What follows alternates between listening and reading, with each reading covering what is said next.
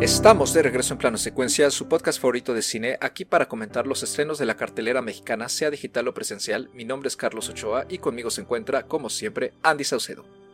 Hola, ¿qué tal? Muy bien, muy contenta, eh, sobre todo por la película de hoy y también por regresar a platicar, porque estamos empezando el año con muy buen cine y pues ya listísima para este episodio. También se encuentra, como siempre, Anita Escárcega. Hola, muy bien, muy contenta también de estar una semana más platicando de cine, muy emocionada por la película de la que vamos a platicar y pues con todas las ganas para platicar esta semana. Y la película que nos toca en esta ocasión es nada más y nada menos que El Niño y la Garza, el largometraje más reciente de Estudio Ghibli, este prestigioso estudio de animación japonés, y la película número 12 de Hayao Miyazaki, uno de sus fundadores, el mítico animador que regresa tras 10 años de haber estado prácticamente en silencio. En japonés, la película lleva el título de ¿Cómo vives? que hace referencia a una novela de 1937 escrita por Gensaburo Yoshino. La película misma, de hecho, hace un breve guiño a este texto también. Es también el título con el que se trabajó toda la película durante su proceso de creación y ya después se utilizó el título con el que se ha distribuido en muchas partes del mundo, aunque pues claro, como acabo de decir, en Japón conserva el título original. En el caso de México, la distribuidora es nada más y nada menos que Cine Caníbal, y pues con El Niño y la Garza había mucha expectativa, En general, porque este lanzamiento, como dije, es la primera película de Hayao Miyazaki desde Se levanta el viento de 2013 y en ese año, de hecho, eh, recordarán que hubo un estreno doble de, Ghibli, el otro fue La leyenda de la princesa Kaguya, de Isao Takahata, el otro cofundador del estudio, quien desafortunadamente falleció en 2018. Y otro de los motivos por los que El niño y la garza generó tanta expectativa también es que Miyazaki había anunciado desde hace muchos años, tras Se levanta el viento, que se iba a retirar y ya de repente fue que en 2017, por ahí de hacia final del año más o menos, reveló que estaba trabajando en esta producción que pues prácticamente tardó seis años en crear con todo y la pandemia, ¿no? los momentos más, más duros de la misma. La película tuvo finalmente su estreno en Japón en julio de 2023. Otro dato interesante al respecto es que todo lo relacionado a ella se mantuvo en absoluto secreto. El elenco, el crew, el trailer, el póster, prácticamente no hubo imágenes promocionales o si las hubo hubo muy pocas. No hubo nada de material circulando en redes sociales y también el estreno fue prácticamente de la noche a la mañana, ¿no? Digamos que de repente apareció. Y pues la película, a pesar de eso, ha generado muchísima taquilla en su país de origen, también en el resto del mundo se ha convertido en una de las películas de animación japonesa más exitosas en, su país. La película cuenta con la música de Joe Hisaishi, el compositor de cabecera de Hayao Miyazaki, eh, muy famoso por su delicadeza y sus melodías. Y un aspecto que también se ha comentado mucho del Niño y la Garza es la gran carga personal y de momentos autobiográficos que tiene, particularmente inspirados en la niñez del director, así como en las relaciones simbólicas con quienes se convertirían en miembros íntimos de su círculo personal y profesional. A la película le ha ido estupendamente bien tanto con la crítica como con la audiencia y se perfila para ser la principal ganadora incontendiente en términos de animación durante esta temporada de premios que acaba de arrancar. Y pues ahora sí, para iniciar esto, cuéntanos por favor Anita de qué trata El Niño y la Garza. Bueno, pues la historia trata sobre Mágito, un niño de 12 años que perdió a su madre en un incendio durante la guerra y su padre decide llevárselo a vivir al pueblo en donde creció su mamá porque se ha casado con la hermana de su mamá, la tía de Majito. Y es aquí donde comienza este viaje onírico de Majito en el que tendrá que aceptar y adaptarse a su nueva realidad. Muchas gracias Anita y pues arrancamos contigo Andy. ¿Qué te pareció de entrada El Niño y la Garza? A mí me gustó mucho la película. No puedo decir que soy fanática de Estudio Gilby y en este caso de lo que ha hecho Miyazaki, porque bueno, además no he visto todo, pero sí me considero una persona que, que ha gustado mucho de, de este cine. Y a pesar de que se me hace complejo, la verdad es que siempre me ha parecido muy complejas las historias de estudio Gilby en general. Creo que siempre hay mucho encanto, mucha fantasía. Me gusta mucho su animación. Y eso ha hecho que, que la tenga en muy alta estima, ¿no? Eh, en, en, términos muy generales. Entonces, yo llegué a la película con mucho gusto, ¿no? Al saber que Miyazaki no nos abandonó, sobre todo porque, como decía Carlos, hay eh, dentro del círculo, ¿no? De, de, círculos de críticos, empezaron a mencionar mucho, pues, la película, la buena aceptación que tiene, ¿no?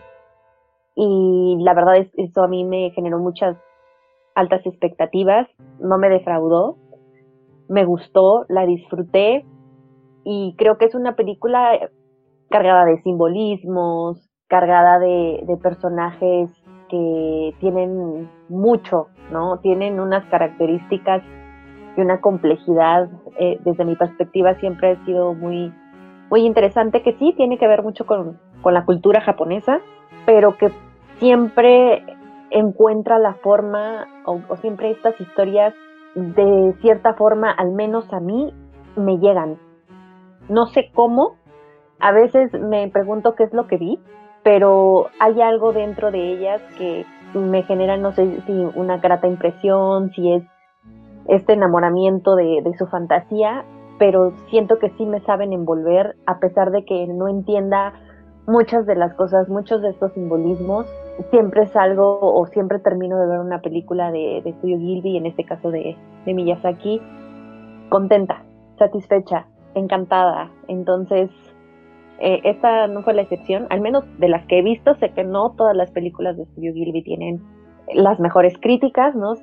Vaya, es, es natural que siempre haya producciones e historias que, que destacan y, y sobresalen de otras, y directores que también sobresalen de otros, pero en términos generales, desde mi perspectiva, Gilby ha sabido mantener un perfil, un estilo, ¿no?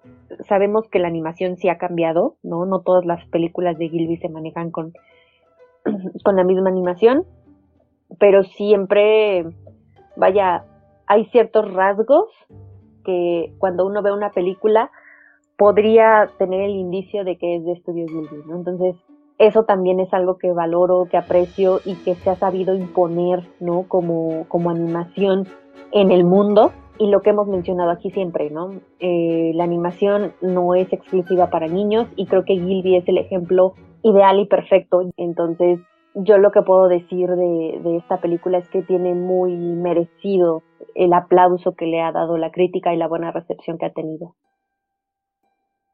Anita, ¿a ti qué te pareció El niño y la garza? A mí me gustó muchísimo la película, yo estoy muy de acuerdo con, con, todo lo que ha dicho Andy. Creo que el cine de Miyazaki, algo que tiene muy característico es que tiene una sensibilidad para abordar el tema del duelo, sobre todo desde la perspectiva de los niños. Y aquí creo que es quizás la película que más lo aborda, ¿no? O al menos de una forma mucho más directa.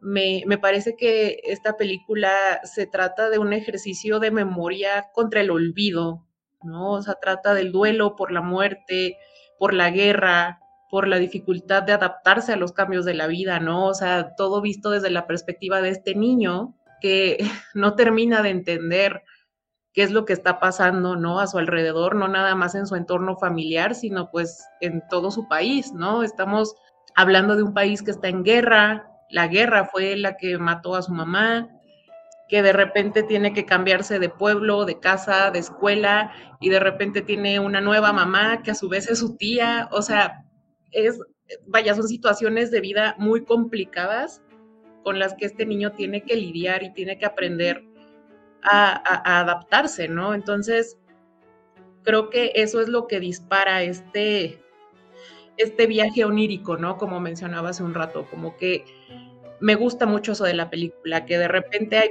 hay partes en donde uno ya no sabe si, si, fue un sueño o si es algo que de verdad sucedió, porque la fantasía es tal que te envuelve por completo. Yo la disfruté mucho, a mí me gustó muchísimo, yo creo que Miyazaki es un cineasta que entiende el cine, pero además que tiene la sensibilidad y la inteligencia para llevar a cabo estas películas en donde nos puede poner una complejidad tal que nos puede dejar a veces totalmente anodadados, ¿no? O sea, me he dado cuenta que con esta película a todos nos pasó que hubo muchas cosas que no entendimos, que hubo muchas cosas que dijimos, híjole, no sé qué pasó aquí, no lo entendí, ¿no? Creo que es algo muy normal y a la vez hacerte como que disfrutar toda la experiencia por lo que es, ¿no? Entonces, yo estoy muy contenta con la película. Pues en mi caso también es una situación de quedarme anonadado.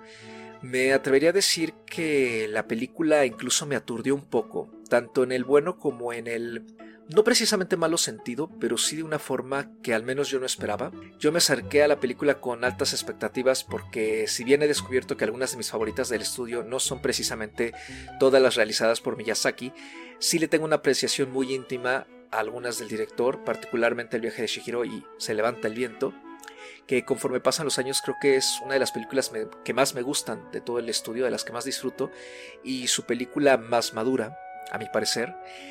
Y respecto al niño y la garza, de entrada me pareció que independientemente de cómo me sienta yo con ella, creo que tiene todos los elementos que Miyazaki ha utilizado en sus largometrajes a lo largo de todos estos años, para bien y para mal, y que de alguna manera les hace un homenaje, también les hace una referencia directa en varios momentos. Una de las ancianitas que están en este templo al que llega el protagonista, Majito, tiene un diseño casi idéntico a la bruja Yubaba del viaje de Shihiro, por ejemplo, me pareció que una gran parte de la película es justo este ejercicio de memoria que tú dices, Anita, y que de alguna manera Miyazaki vuelve atrás, pero no hace nada de reciclaje, más bien es como en una especie de modo autorreferencial que se siente más como justo una voz de, de la experiencia, ¿no?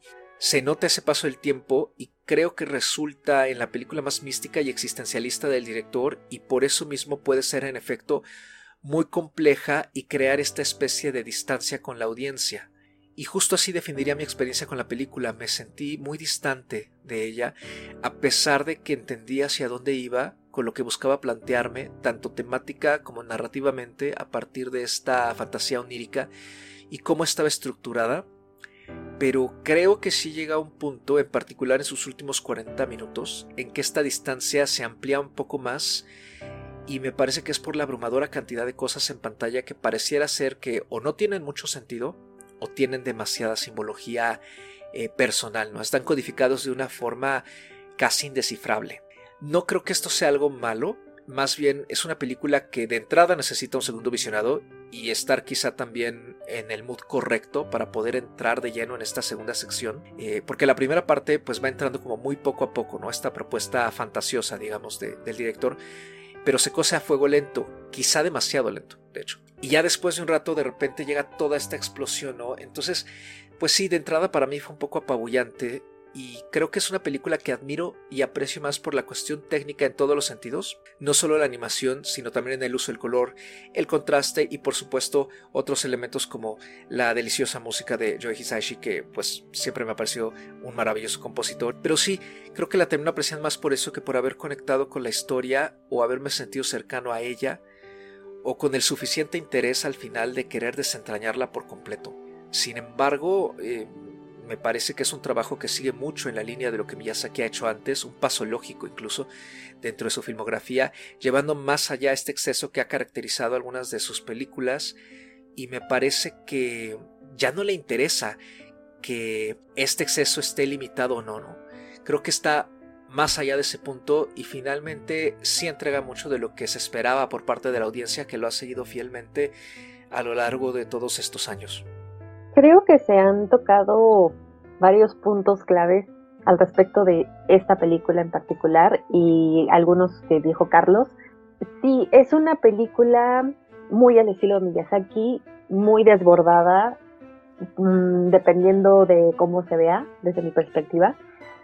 Porque mm, si bien esta primera parte que menciona Carlos es una primera parte de planteamiento, de este planteamiento de, de una cruda realidad, algo que ya mencionaba Anita, ¿no? Eh, de la descripción de lo que está viviendo este personaje de, de Maito, ¿no? De este niño que está sufriendo toda esta serie de cambios. Lo estamos viendo toda esta primera parte, ¿no? Que durará por ahí de 30 minutos más o menos, en donde vemos eh, a él yendo de Tokio a la ciudad, el tema de su madre, el empezar a afrontar los cambios, el duelo y sobre todo creo que también es un madurar, ¿no? Y no solo él, sino las personas que están alrededor de él. Creo que él no es el único que está lidiando con un duelo, ¿no? Eso también me pareció muy interesante. Y después viene toda esta parte de fantasía, ¿no? En donde se desarrolla este viaje onírico, como lo mencionan, y que para mí no es ninguna comparativa, no es igual, pero para aquellos que requieran un poco más como de referencia, cuando dijo Anita, eh, esto pareciera un sueño, ¿no? A momentos, a mí me, me, llega, ¿no? Este, un poquito este flachazo como de Alicia en el País de las Maravillas, ¿no? Cuando Alicia atraviesa el espejo y llega a este mundo eh, también lleno de, de, fantasía, ¿no? Son historias diferentes, son historias que están abordando también personajes eh, y temas diferentes, pero vaya, son dos personajes que entran como en este viaje fantástico, en donde al llegar a este nuevo mundo, pues claro que van a, enfrentar un montón de, de, simbolismos, un montón de significados, de aprendizajes, de descubrimiento que tienen que hacer sobre sí mismos y sobre los demás. Creo que lo que hace bien este, este personaje de Maito también pone un poco eh, o un mucho, ¿no? Eh, en la mesa lo bueno y lo malo, ¿no? Él, él eh, también como ser humano se da cuenta que él tiene un actuar bueno y uno malo, y tiene esos sentimientos que incluso hacen querer atacar a la garza en, en cierto momento, ¿no? O el robar algo, o el infringirse dolor a sí mismo. Entonces, creo que esta película también aborda temas muy adultos, muy humanos, y por eso esa segunda parte o esta parte fantasía, como la menciona Carlos, se siente de repente muy abrumadora, ¿no? Porque estamos viendo convivir todos los elementos de este mundo fantástico, ¿no? que, al final para nosotros como espectadores es un descubrimiento, es un entendimiento de cómo está funcionando el mundo, y si abres una puerta y sales por aquí, y si, eh, eh, y si los soldados son periquitos, y, o sea, todo ese tipo de, de elementos que estamos viendo de la fantasía absorben, ¿no? Visualmente también implican eh, en ese sentido el adentrarse en el mundo. Y si todavía añadimos la parte de la historia, la parte de la complejidad que tienen estos personajes, las acciones que están sucediendo, ¿no? O sea, cómo se están desarrollando, hacia dónde va el personaje, por qué va, quién es, eh, quién es esta chica que aparece, que, que que tiene que ver también con su familia, ¿no? Él es el heredero de, de qué en la familia. Entonces, cuando empiezas a tratar de descifrar todo lo que está pasando, claramente puede parecer muy abrumadora y yo lo dije, ¿no? Hay cosas que uno no va a entender, hay, hay cosas que uno va a salir de la sala y se va a preguntar, ¿qué pasó? ¿No? Yo salí de la sala preguntándome varias cosas, pero para mí pesó mucho más ese acercamiento a lo humano a los sentimientos, a las emociones humanas y a cómo estamos lidiando con ellas. Creo que justamente algo con lo que vivimos todos los días son los sueños, los recordemos o no. Los sueños hablan mucho de nosotros, de nuestro del inconsciente, de nuestros miedos, de nuestros dolores. Esta película es ese reflejo también, ¿no? Sí es una película que, como dice Carlos, se tiene que ver más de una vez. Yo creo que sí para poder disfrutar todas las piezas. Sin embargo, no creo que eso sea algo negativo, ¿no? El, que algo sea abrumador no necesariamente tiene que ser negativo. A veces sí, ¿no? A veces terminas abrumadísimo, cansadísimo, fastidiadísimo, y hay veces que terminas abrumado porque sabes que, había mucho ahí y te da esa ansiedad de querer entender, de querer saber, de querer acercarte mucho más a lo que estabas viendo, ¿no? O a lo que estabas experimentando. Y, tus sentidos no te dieron abasto en ese momento. A mí me pasa, me pasa eso con esta película, ¿no? Sí me pude haber sentido abrumada por el no entender ciertas cosas, pero eso lo que hace es que quiera volver a ver la película. Es una película que yo creo que cada vez que la veas también vas a, vas a darle un significado diferente a las cosas, a las cosas, a los personajes y a la historia en sí. justamente por la cantidad de elementos que tiene la película. No puede tener quizá otra lectura. Estoy, estoy muy de acuerdo en lo que mencionan ambos sobre esta saturación que hay en la película. Creo que esta película demuestra el potencial, ¿no? El potencial que tiene un medio cuando se le exprime al máximo, ¿no? Que es la animación. Y creo que esta película recupera esta, esta vertiente, ¿no? Esta vertiente tan fantasiosa de Hayao Miyazaki para indagar en, algunas de, sus obsesiones, de sus temas que son tan recurrentes como es la guerra mundial, ¿no? La, aceptación de la muerte, los cambios fortuitos de la vida, la, la, fantasía, la rebeldía de una infancia, ¿no? Que de esta infancia que para el director cada vez es más lejana, ¿no? Y me parece que cada plano en la película es fascinante en sí mismo, pues, y, nos demuestra que pues a sus 82 años este señor sigue en, plena forma, ¿no? Creo que es, es, imposible no quedarse embobado, ¿no? Viendo los, los detalles, los, los colores de cada escena, ¿no? El movimiento, las, la plasticidad que hay en, toda su animación. Y creo que Miyazaki pues sabe perfectamente lo que quiere contar, ¿no? y pone a la animación al servicio de esta historia que me parece además, pues sí, como, como mencionaba Carlos al inicio, ¿no? La, quizás la más personal que ha hecho hasta la fecha, ¿no? Con este guion sobre la culpa, sobre la melancolía, la, aceptación de la muerte, las ganas de vivir incluso, ¿no? Que, que pues puede llevar a esta realización personal, ¿no? Entonces creo que es una película que antepone la esperanza a la tristeza, como muchas veces lo ha hecho, con toda la madurez cinematográfica que ha alcanzado este director.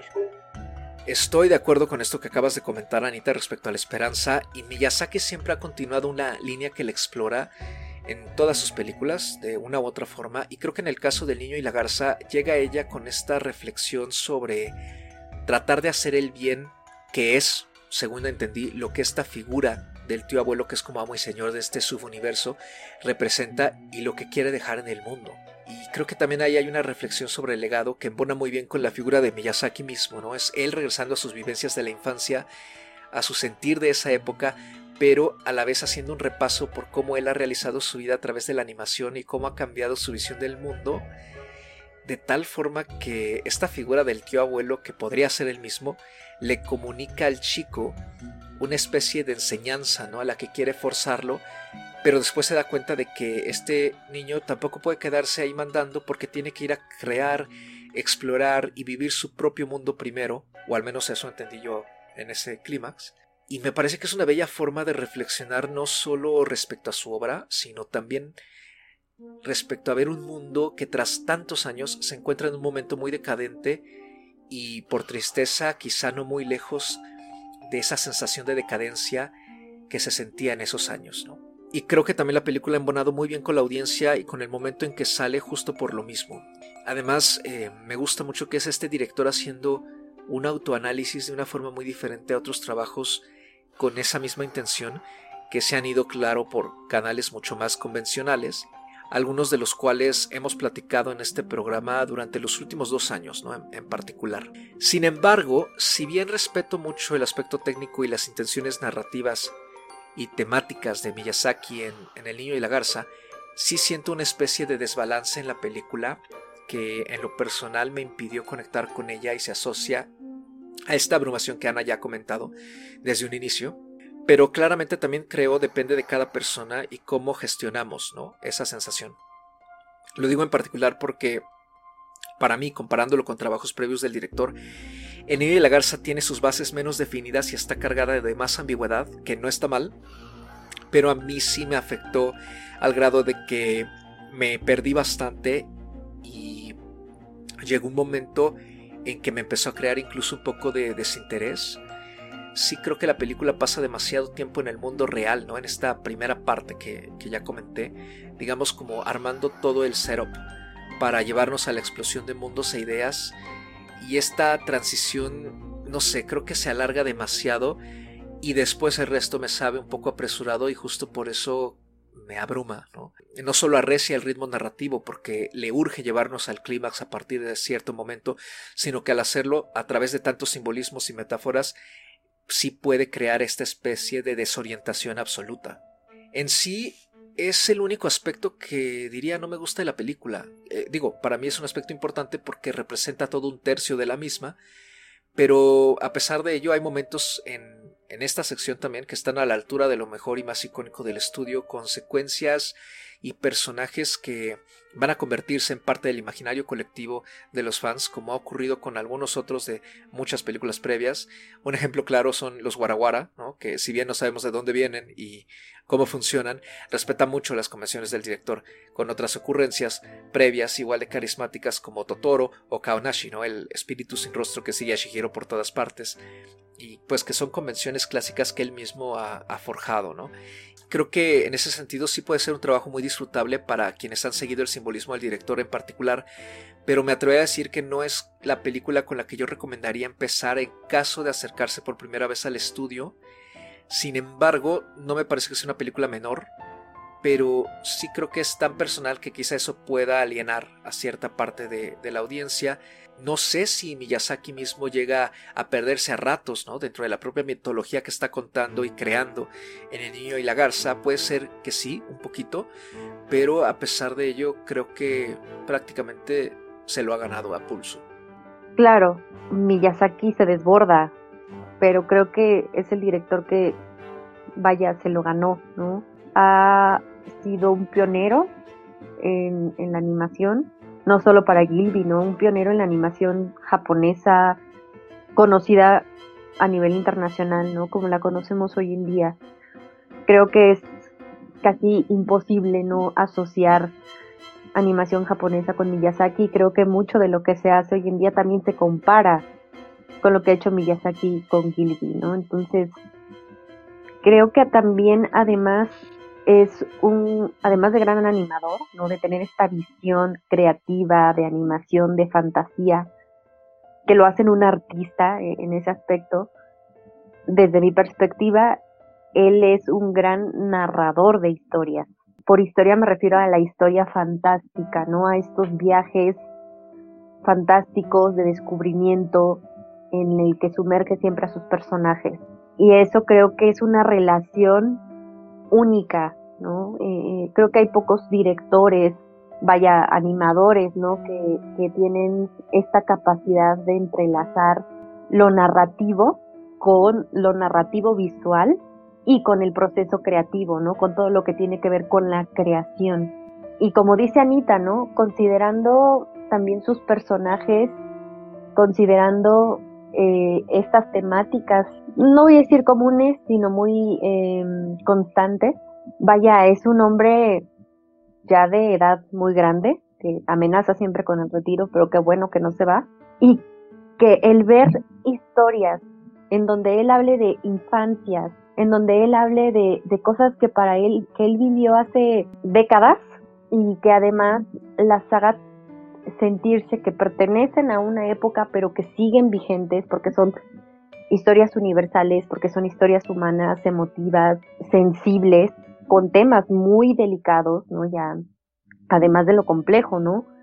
Eh, eh, la forma en la que aborda la muerte, la forma en la que aborda la devastación de la guerra, ¿no? La forma en la que te dice, tienes una nueva mamá, ¿no? Tienes una nueva vida, pero tienes que seguir siendo el niñito japonés educado que, eres, ¿no? Y, el, respetar tu cultura y el hacer lo que tienes que hacer y a la par ser ese niño curioso, ser ese niño enojado internamente, ser ese niño frustrado y triste, son cosas que, que probablemente se sienten muy alejadas, ¿no? En términos de ver a este director, su edad, su experiencia, con las historias que cuenta, pero el que esas historias se vuelvan parte de generaciones, que se vuelvan parte de, de, otras culturas, ¿no? Porque al, llevar a este cine de forma internacional y la forma en la que ese público lo adopta también es a partir de esa misma sensibilidad. Entonces, para mí Miyazaki se puede permitir esto y mucho más. Creo que sí ya va a depender de la conexión, del gusto, de la perspectiva con la que se vea la película. Sí, es una película quizá no lo ideal para ver por primera vez eh, algo de Gilby o de Miyazaki, pero creo que también vale la pena retarse a veces, ¿no? Eh, arrojarse. Todas han tenido para mí, bueno, insisto, las que yo he visto, un grado de, de emoción y de humanismo complejo. Para mí, en este sentido, cualquiera es una buena película para acercarte a Gilby, para acercarte a Miyazaki. Y qué mejor que aprovechar que esta película llegó con este impacto, con esta tendencia, también con este sigilismo, como dijo Carlos, se sabía muy poquito de, la película en sí, y eso permite que el público también pues se sorprenda. La gente recuerda películas de Estudio Gilby o sabe que hay películas de Estudio Gilby. ¿no? Ya mencionó Carlos el viaje de Shihiro, creo que se volvió una muestra internacional de, de ese impacto y de, de, lo famoso que llegó a ser ya y a posicionarse Estudio Gilby. Entonces, yo me quedo mucho con Miyazaki, la verdad es que me parece eh, eh, que, su labor en general es maravillosa y esta película es parte de esa madurez, es parte de ese, como dijo Carlos, puede ser que sea una película muy personal y eso para mí le da mucho más valor porque estamos viendo a un hombre en la vejez hablar de infancias, hablar de pérdidas hablar de duelos, o sea, hablar de temas desde la perspectiva de un niño con una sensibilidad que no tiene cualquier persona y que no tiene cualquier director.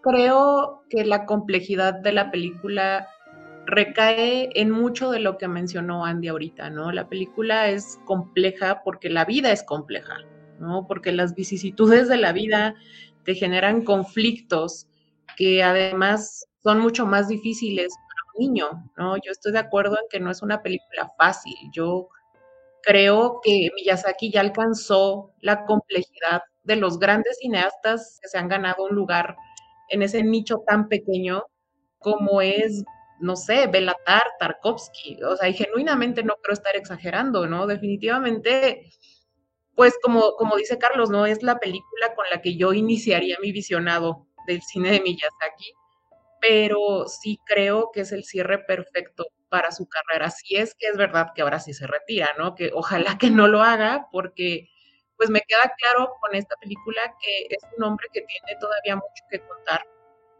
Tiene, tiene todavía una imaginación, una sensibilidad y una creatividad que todavía le queda mucho por dar.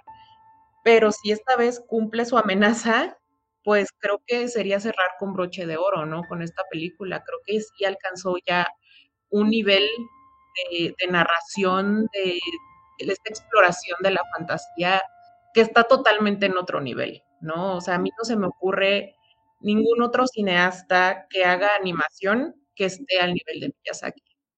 Creo que con esto último podemos ir cerrando. Es una película que va a encontrar sin duda su lugar dentro del público de estudio Ghibli y necesita más de una o dos sentadas por lo mínimo, ¿no? Claro. Y si bien no me dejó tanto como yo esperaba al final, me gusta mucho que exista por quien es Miyazaki, ¿no? Por el legado que tiene como cineasta y animador y porque es un director que incluso cuando ha creado historias quizá demasiado gariboleadas para su propio bien, hay una sustancia y una base en ellas que no se siente superficial. Hay una intención genuina de contar y explorar las inquietudes de la vida mediante historias y mediante la animación.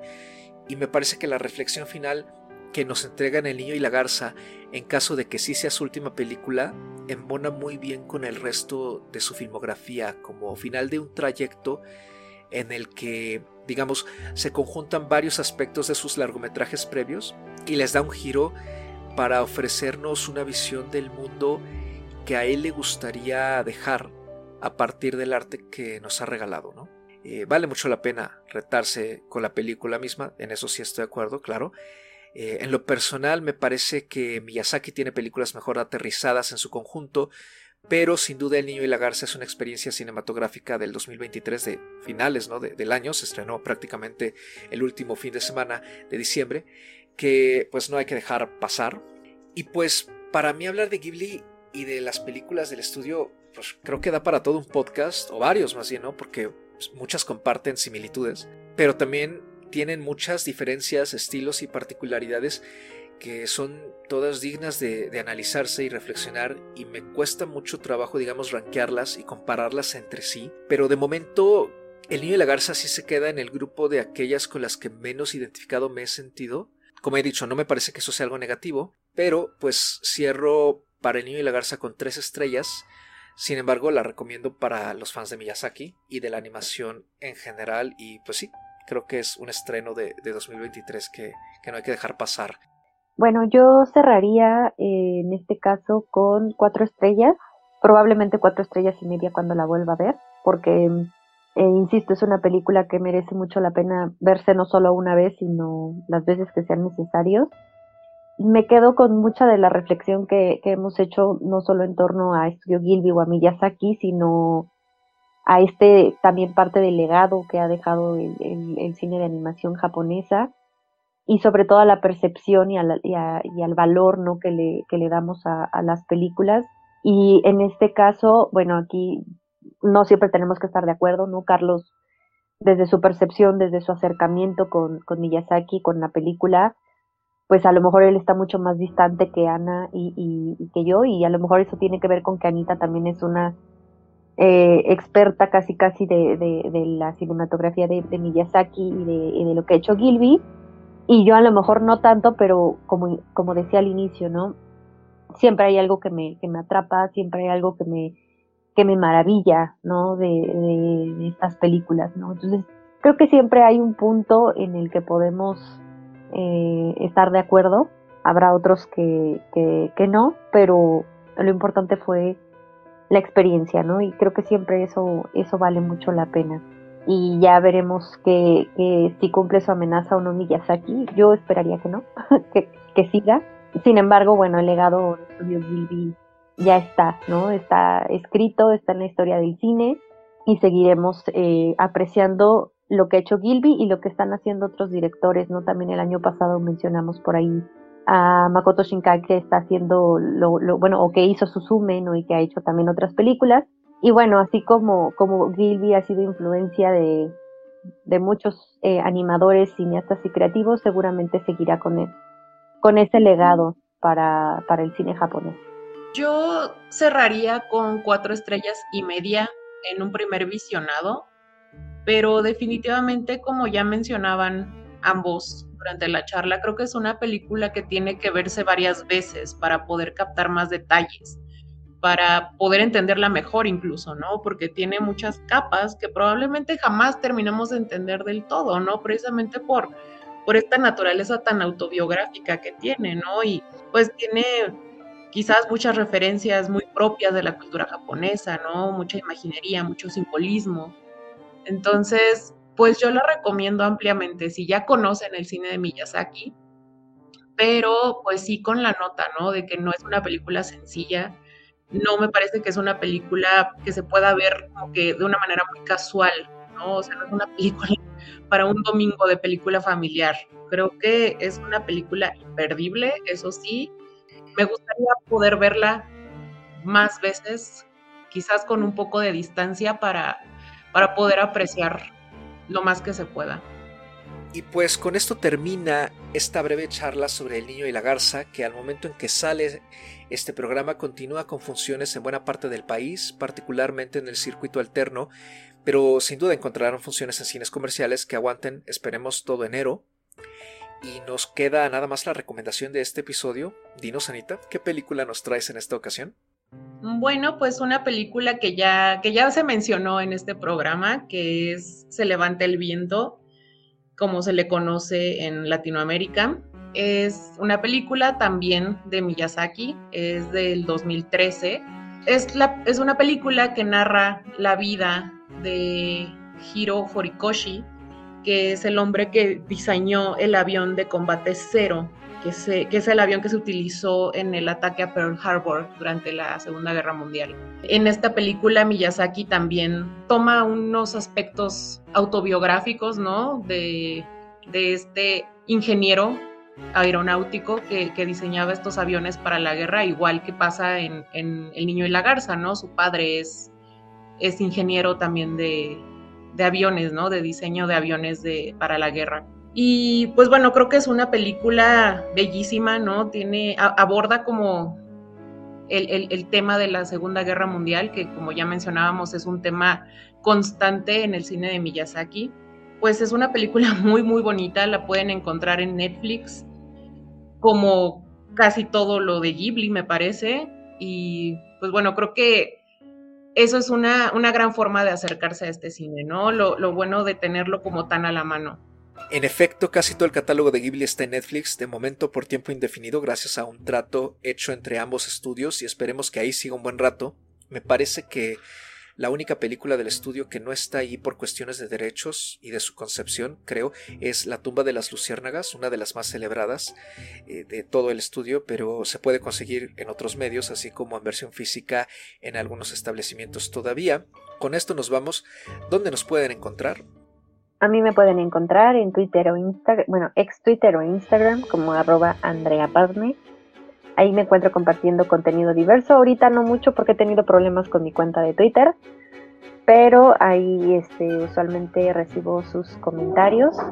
En el caso de Letterboxd, si quieren seguir eh, mi visionado, que va empezando de este año, no he visto mucho, pero ya está actualizado, me pueden encontrar como Padmi con Y. A mí me pueden encontrar en ex Twitter o en Instagram como arroba animalceluloide. Ya saben que yo no tengo nada más que hacer y ahí me encuentran siempre. Y si quieren checar mi visionado en Letterbox, me encuentran como Ana Escárcega. Y a mí me encuentran en ex Twitter y en Letterbox como arroba mrcarlos8 en dígito y minúscula. Ya saben, comentarios sobre cine, música, libros, la vida y demás son bienvenidos o bloqueados según sea el caso. Este programa, como todos los demás, lo pueden encontrar en su plataforma de podcasting preferida. Y también pueden encontrarnos en Instagram como plano secuencia-podcast, donde nos pueden dejar comentarios, quejas, sugerencias, dudas, confesiones, traumas y demás. Sigan disfrutando de la oferta que hay tanto en salas como en casita y, como siempre, nos escuchamos en una nueva emisión cada viernes. Gracias, cuídense mucho y hasta la próxima.